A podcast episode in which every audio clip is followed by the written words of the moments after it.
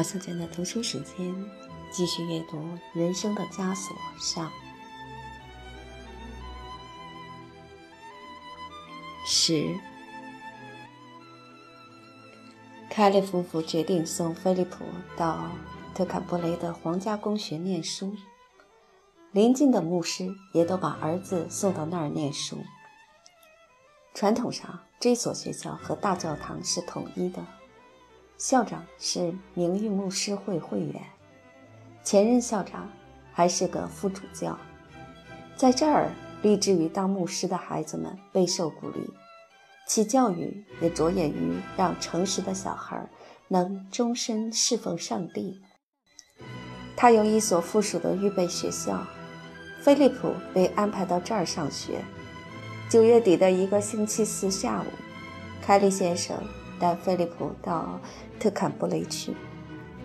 菲利普整天既兴奋又害怕，对学校的生活他一无所知。他只是从男童报故事中和埃里克点滴进步中稍微了解一些。菲利普从特坎布雷下火车时，心情紧张极了。改乘马车进城途中。他静静地坐着，脸色苍白。学校面前是高高的砖围墙，看起来像一座监狱。墙上有个小门，他们一按铃就开了。一个笨手笨脚、邋里邋遢的工友走出来，帮菲利普搬铁皮箱和玩具木箱。他们被领进会客室，会客室堆满许多笨重难看的家具。沿墙边放着一排同家具配套的椅子，他们等待校长的到来。文森先生是啥模样？过一会儿，菲利普问：“待会儿你自己瞧吧。”又是一阵沉默。凯利先生暗暗纳闷：校长为什么还不来？菲利普憋不住，又鼓起勇气说：“告诉他，我有只脚畸形。”凯利先生还来不及答话，门砰的一声被撞开了。沃森先生昂首阔步地走进来，在菲利普看来，他简直是个巨人，身高六尺，胸部宽阔，一双巨掌，留着大红胡子。他快乐地大声讲话，但是他这种咄咄逼人的快活劲儿，使菲利普心惊胆战。他同凯利先生握手。又握住菲利普的小手，哈哈，小家伙，你高兴上学吗？他喊道。菲利普红着脸，一时无言以对。你几岁了？九岁。菲利普说。你应该称先生。伯父提醒他。我想你要学的东西多着呢。校长快活地大声嚷着。为了对这孩子表示亲切，他用粗糙的手指嘎吱他。菲利普被他臊得不停地扭动身子，觉得又难为情又不舒服。我暂时把他安排在小宿舍里，你会喜欢的，是不是？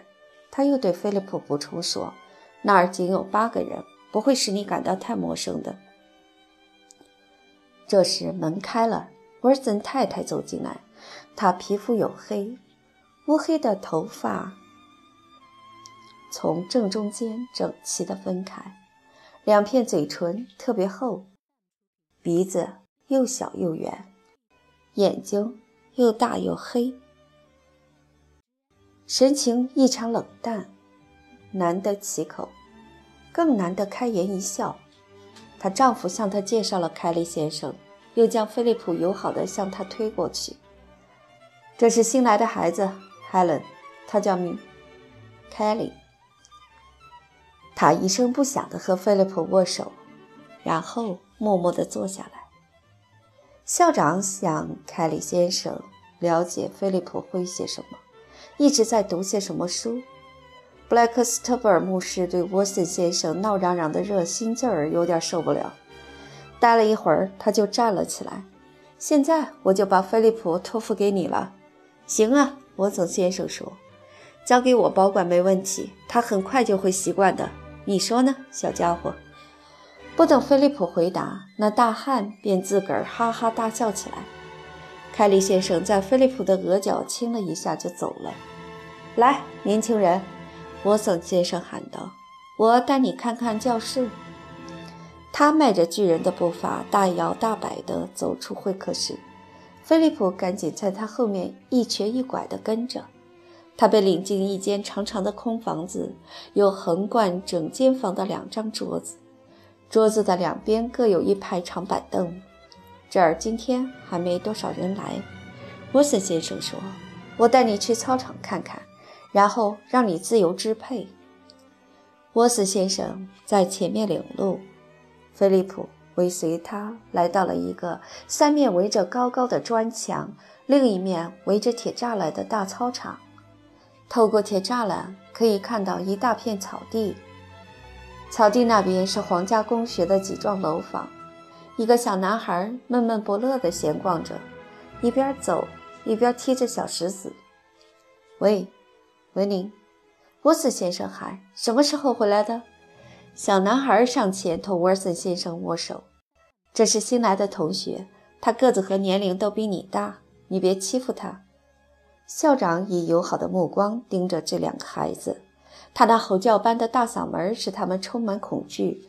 然后他哈哈大笑，径自走开了。你叫什么名字啊，Kelly？你爸爸干什么的？他死了。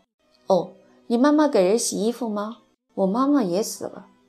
菲利普以为他的回答会使这孩子有些窘，可是维宁不为所动，一味的开玩笑。好了，他生前给人洗衣服吗？他继续打破砂锅问到底。洗过，菲利普愤愤地说。那么他是个洗衣妇喽？不，他不是。那么他就没给人洗过衣服。小男孩感到自己问辩有数，得意极了。接着他注意到菲利普的脚。你的脚怎么了？菲利普本能地缩回那只跛脚，将它藏在那只正常脚的后面。我有只脚畸形，他回答说。怎么会那样？生来如此。让我看看。不，真的不吗？那小孩话音未落，便往菲利普的小腿骨猛踢一脚。菲利普猝不及防，被踢中了，疼得直喘气。但比疼痛还厉害的是惊奇。他不明白为什么文宁要踢他，他甚至没有想到还手把他的眼眶打青。况且这孩子比他小，他在《男同报》读到，打比自己小的人是可耻的。菲利普正俯下来揉小腿骨，又一个孩子出现了。那个折磨他的孩子撇下他走了。不一会儿，他发现那两个孩子正在议论他，他感到他们正在注视着他的那双脚，不由脸上火辣辣的。浑身不舒服。此时，其他孩子来了，一共有十几个。接着又来了更多的人，他们开始谈论这个假日是如何度过的，到过哪些地方，打板球玩得多痛快。不久，又陆续的来了几个孩子，菲利普便慢慢和这些孩子搭上腔了。他既害羞又紧张，他极想处事随和。给人留个愉快的印象，却一时找不出话说。他们问了一堆问题，他都乐意地作答了。有一个男孩子问他会不会打板球，不会。菲利普回答说：“我有只脚畸形。”这孩子迅速地低头看了一眼，涨红了脸。菲利普看出那孩子意识到自己问了一个不得体的问题，他太腼腆了，竟连道歉的话都说不出口。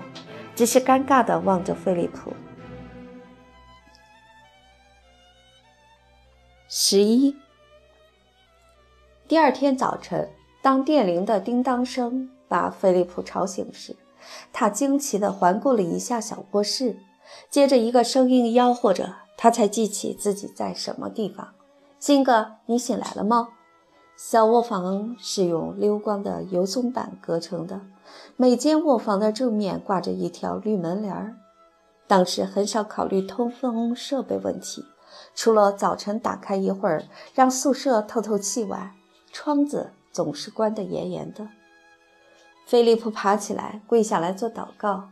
那是个寒冷的早晨，他有点发抖，但伯父教会过他，穿着睡衣祷告，要比等到穿好衣服再祷告更能使上帝满意。他对此并不觉得奇怪，因为他已开始明白他是上帝创造的生灵，上帝是欣赏为他做礼拜的人苦行的。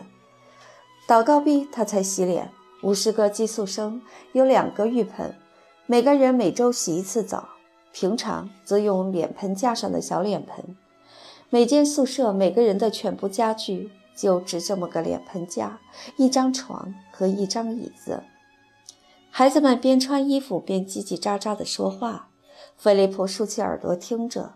第二遍铃又响了，大家急忙跑下楼去。在教室里那两张长桌子两旁的条凳上坐下来。沃森先生的妻子和工友跟着沃森先生走进教室，也都坐下来。沃森先生以一种令人难以忘怀的神态念祈祷文，他的大嗓门发出的雷鸣般的祈求，好像是对每个小孩恐吓似的。菲利普不安地听着，然后沃森先生又读一章圣经。工友们成群结队地走出去了。一会儿，那位邋遢的小伙子提来两大壶茶，第二趟又端来好几大盘的黄油面包。菲利普的胃口本来就够敏感的，面包上厚厚的涂上劣质的黄油更使他倒胃口。但看到其他孩子把黄油刮掉，他也学他们的样。他们在玩具木箱里都备有肉酱之类的东西。有些人还有额外食品，如鸡蛋和咸肉。沃森先生可以从中开点油。当沃森先生问凯利先生菲利普是不是也带这些东西来时，凯利先生答说，他认为孩子不应该娇生惯养。沃森先生很同意这一观点，认为对这些正在长身体的小孩来说，黄油面包是再好不过了。但是有一些家长坚持要这样。不负责任地浇灌他们的子女。菲利普注意到持有这些额外食品的孩子特别得宠，所以他拿定主意写信向路易莎伯母要额外食品。早饭后，孩子们漫步到操场，走读生也陆续到校了。他们是本地牧师及驻军军官的儿子，或者是这座古城的工程主和实业家的儿子。一会儿，上课铃响了。他们都涌向了教室。教室是一间又长又大的房间和一间小房间。大教室的两端是中低班，分别由两位教师担任。小套间是沃森先生使用的，他教高班。为了使预备学校附属于皇家公学，在学校毕业授奖典礼日和成绩报告单上，这三个班被正式称为预科高中。第一班，菲利普被编入第一班。他的老师名叫莱斯，红红的脸庞，说话声音悦耳，对孩子们态度和蔼。时间过得飞快，不知不觉到了十点三刻。老师让孩子们到外面休息十分钟。全校的学生都吵吵嚷嚷地涌向操场，新生被叫到操场的中间。其他同学沿着对面的两堵围墙站好，他们开始玩捉猪的游戏。高班生从这堵墙跑到另一堵墙，新生设法抓他们。抓住一个人后，就说一句咒语：“一二三，猪归咱。”被逮住的人成了俘虏，他倒戈过来帮着抓那些尚未被逮住的人。菲利普看见一个小孩跑过去想抓他，但由于跛脚抓不住。奔跑着的孩子钻了这个空子，都向菲利普管辖的那块地方溜过去。其中有一个还想出鬼点子来学菲利普笨拙的脚步，同学们看到都笑了。接着，他们都学那个人的样，围着菲利普怪模怪样的瘸着腿跑。他们尖声高叫着，笑闹着。他们对这一新奇消遣玩得忘乎所以，笑得透不过气来。有一个把菲利普绊了一跤。菲利普一下子沉重地摔倒在地，膝盖摔伤了。当他爬起来时，他们笑得更欢了。一个孩子从他背后推了一下，要不是另一个孩子扶住他，他又要跌倒了。孩子们拿菲利普的残疾开心，把游戏都忘了。其中有一个发明了一个奇怪的摇摇晃晃的跛行动作，其他人觉得特别滑稽可笑。好些人甚至笑得躺倒在地上打滚。菲利普全然吓呆了，他不理解他们为什么要取笑他，心砰砰直跳，几乎连气都透不过来。他一生中还未曾如此吃惊过。他呆呆地站着，其他同学则围着他跑，学样取笑。他们向他喊叫，逗他去抓他们。然而他一动也不动。他再也不想让他们看见自己奔跑了。他使尽全身力气，忍住不哭出来。突然铃响了，大家都纷纷地走进教室。菲利普膝部流着血，灰尘满身，头发蓬乱。有好几分钟，莱斯先生控制不住这个班的秩序。他们对这新鲜玩意儿还久久不能平静。菲利普看见有一两个同学偷偷地服侍他的脚，他赶紧把脚藏到凳子下面。下午，孩子们要去踢足球。菲利普吃过午饭，正要出去，沃森先生叫住他：“凯莉，我想你不会踢足球吧？”他问他。菲利普羞得涨红了脸：“不会，先生。”那好，你最好到足球场去。能走到那儿吗？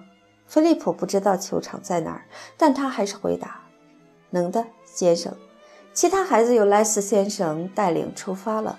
莱斯先生瞥了菲利普一眼，见他不更换衣服，便问他为什么不去踢足球。沃森先生说：“我不必去，先生。”菲利普说：“为什么？”孩子们围着菲利普，好奇地望着他。菲利普感到一阵羞愧，他低着头没有回答。其他孩子替他回答：“他有只脚畸形，先生。”哦，我明白了。莱斯先生相当年轻，一年前刚取得学位。现在他突然感到很窘。他本想对菲利普表示歉意，然而他太羞怯了，就没这样做。他见个别孩子还呆着，就高声喊道：“喂，孩子们，你们还等什么呀？走吧！”他们有些已经走了，留下来的现在也三三两两的出发了。凯莉，你最好跟我一块儿走。老师说，你不认得路是吗？菲利普猜出老师的好意，喉头一阵哽咽。我走得不快，先生。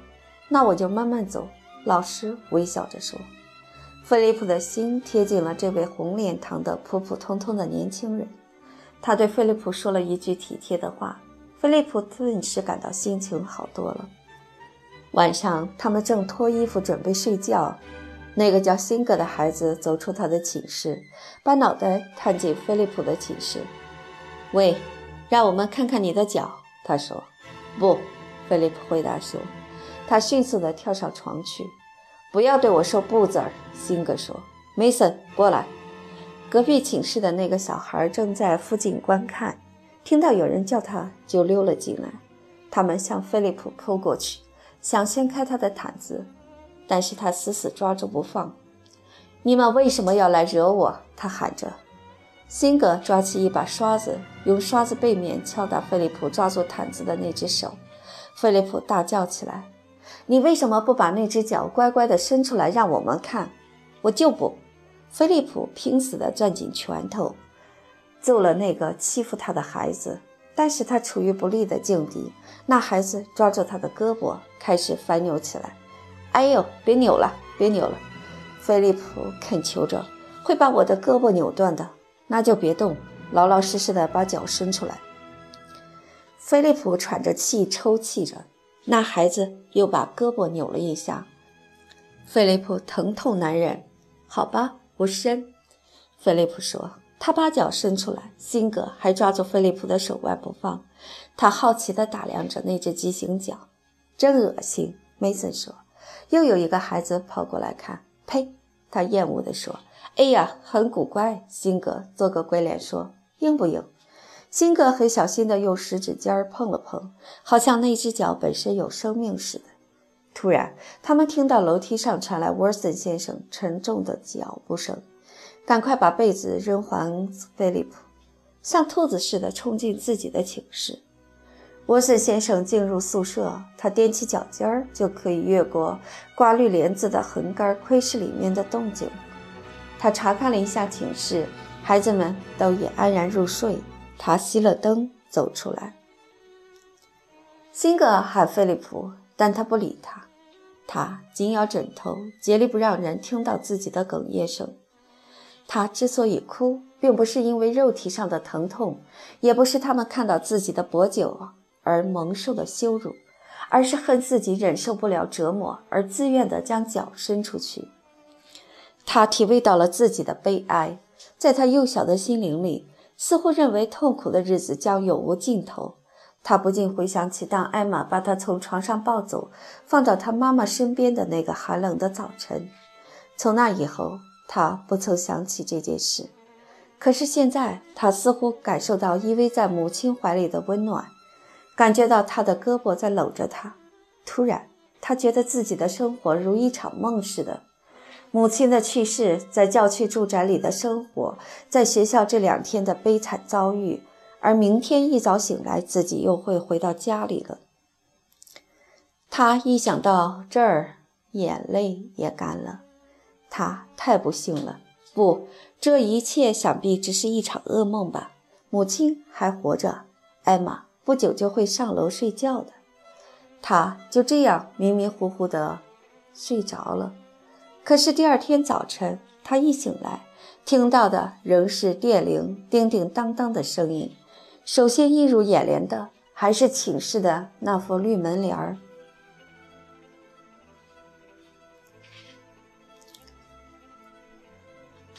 十二，随着时光的流逝，菲利普的跛脚不再引人注目，他正如一个小孩的红头发或体型过于肥胖那样的不足为奇了。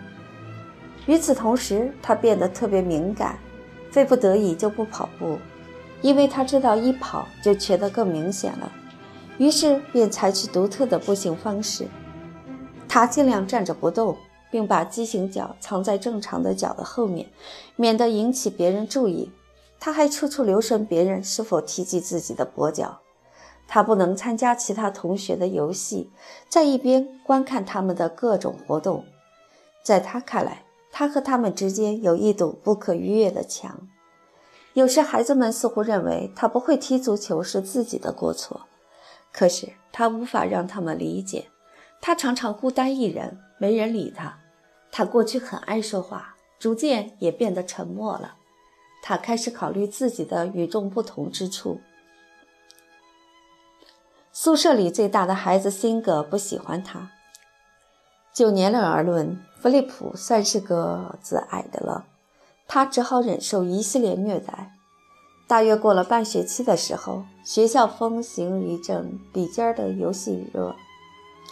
这是双人游戏，用笔尖在桌上或凳子上玩，玩的人用指甲把自己的笔尖向前推，一爬过对方的笔尖头，对方躲闪着，一面设法使自己的笔尖越过你的笔尖背。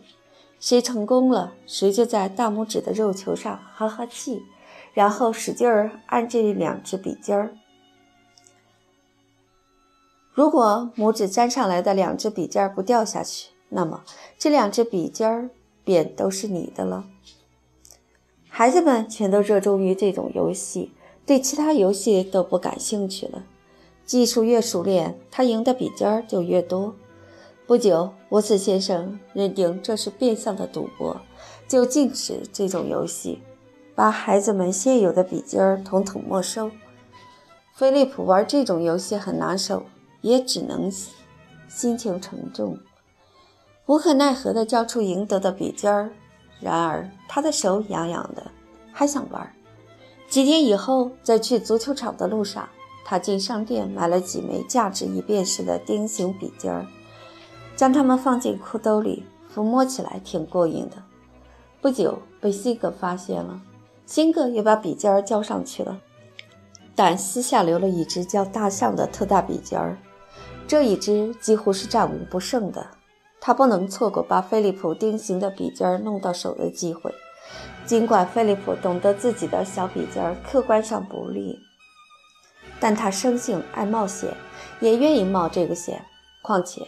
他知道辛格是不允许自己拒绝的。他已经一星期没有玩了，现在一玩起来感到特别兴奋。他一下子就输了两只小笔尖儿，辛格乐呵呵的。可是第三次，大象不巧滑到旁边去了，菲利普趁机把他的钉形笔尖推上了大象的背部。菲利普高兴的手舞足蹈。就在这时，沃森先生走过来了。“你们在干什么？”他问。他看了看辛格，又看了看菲利普，可是谁也不吭声。你们难道不知道我已经禁止这种愚蠢的游戏吗？菲利普的心砰砰直跳，他知道会有什么后果，害怕的要命，但害怕中却掺杂着某种喜悦。他不曾挨过老师的鞭子，当然，他得受点皮肉之苦，但以后却可以借此吹吹牛。到我书房来。校长转身就走，他们并排跟在后面。辛格低声对加菲猫说：“咱们完了。”沃森先生指着辛格命令道：“弯下身去。”菲利普看到辛格每挨一边，身子就哆嗦一下，顿时脸色苍白。辛格被揍了第三下时哭开了，接着又被抽了三下。好了，起来。辛格站了起来，泪水满脸。菲利普往前站，沃森先生看了他一会儿。我不想抽你，你是新生，况且我不能揍一个瘸子。你们都给我滚，别再胡闹了。他们回教室时，一群小朋友正在等他们。他们通过神秘途径打听到所发生的事儿，立即过来向辛格问这问那。辛格面对着他们，泪痕斑斑，脸因疼痛而涨得通红，用手指着站在他身后的菲利普，因为他是瘸子，就便宜了他。他愤愤不平地说。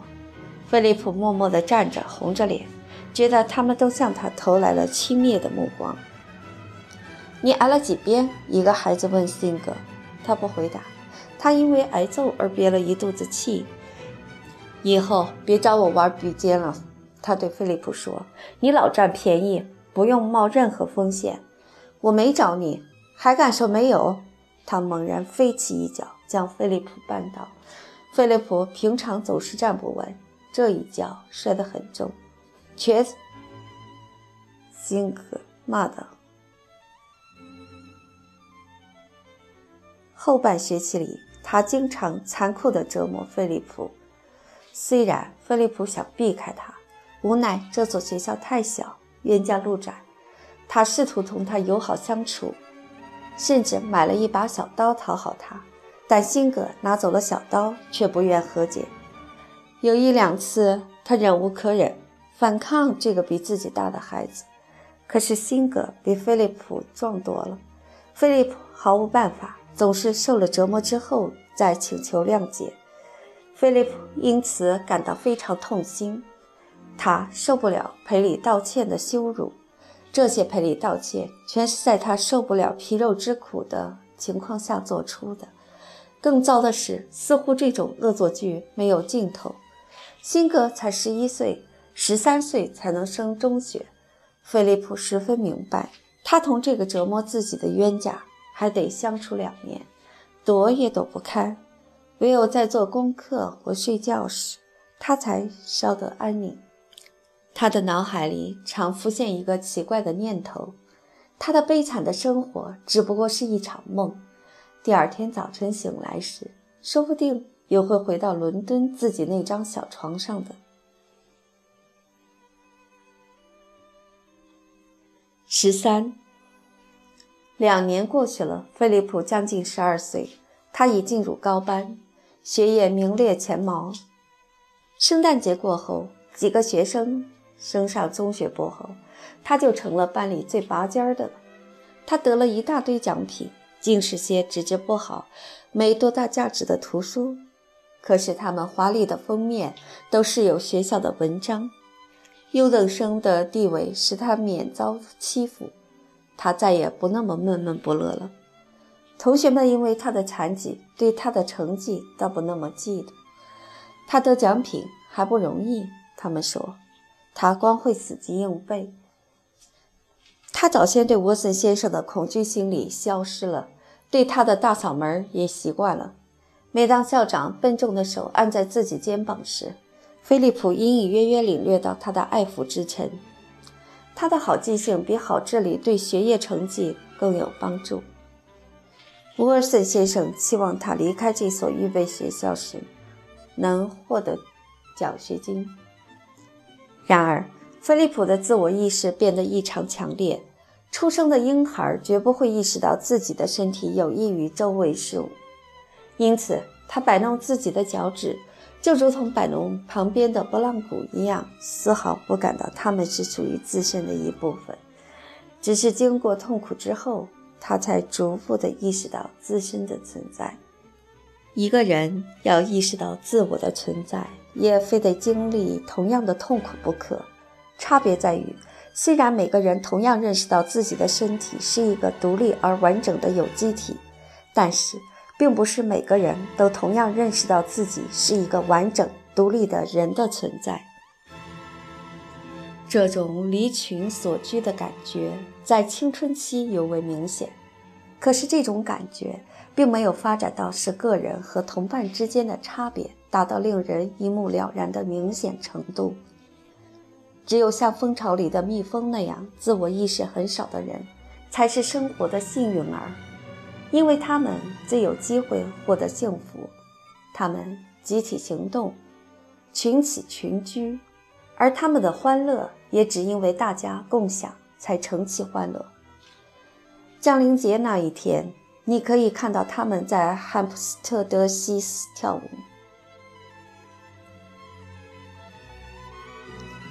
在足球比赛中大喊大叫，或是从贝尔贝尔街俱乐部的窗口为庄严的仪仗队欢呼致意。正因为他们这些人，人类才被称为群居动物。菲利普已经从童年的天真过渡到因跛脚引起的嘲笑而产生的痛苦的自我意识。他的情况是如此特殊，因此。他不能沿用通常情况下行之有效的现成规则，他不得不独立思考。他读过很多书，脑子里充塞着各种各样的念头。由于只是一知半解，这倒给他以发挥想象力的机会。在他痛苦的羞涩背后，他身上正在滋长某种新的东西。他迷迷糊糊地意识到自己的个性，但他也时时为自己的个性感到惊讶。他做事情，但不知道自己为什么要做。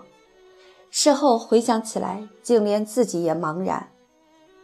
有个名叫卢亚德的男孩，菲利普和他建立了友谊。有一天，他们正在教室玩，卢亚德顺手拿了菲利普的一个黑木笔杆耍弄起来。别干傻事了，菲利普说：“你会把它折断的。”不会。可是他的话音未落，笔杆变成两段了。卢亚德沮丧地望着菲利普：“哎，凯莉，我太抱歉了。”眼泪沿着菲利普的双颊簌簌地往下掉，但他没吱声。“哟，怎么了？”路亚德吃惊地说：“我买一个和这个一模一样的陪你。笔杆我倒不在乎。”菲利普用颤抖的声音说。只是它是我母亲临终时送给我的。哦，实在太对不起了，凯莉。没关系，这不能怪你。菲利普拾起折成两段的笔杆，呆呆地望着。他强忍住不哭出来，但心里感到非常伤心。可是为什么伤心，他也说不出所以然。他心中有数，这支笔杆是他上次在布莱克斯特布尔度假时花一两个便士买来的。究竟什么原因使他捏造出如此伤感的谎话，还煞有介事似的伤心？他自己也莫名其妙。牧师住宅的虔诚气氛和学校里的宗教色彩，使菲利普的良心变得异常敏感。他不知不觉地产生这样的念头，认为魔鬼时刻等待着要攫取他不朽的灵魂。虽然他并不比多数孩子更诚实，但是他每扯一次谎，事后总要后悔的。想起刚才这件事，他心里非常苦恼。他决定去找卢亚特，把真相说明。尽管他在世上最怕的莫过于蒙受屈辱了。可以想起为了上帝的荣耀而丢脸时，他又有两三天沾沾自喜。可就是没付诸于行动。他只采取向全能的上帝忏悔这种更舒服的办法来安慰自己的良心。他真不明白自己为什么会如此真诚地被捏造的谎言所打动。从自己污秽的脸上淌下来的眼泪是真诚的眼泪。后来，他偶然联想起艾玛告诉他母亲去世时的情景。当时，显然他哭得说不出话来，却执意要进去和沃特金姐妹告别，好让他们可以看到自己的悲哀而可怜他。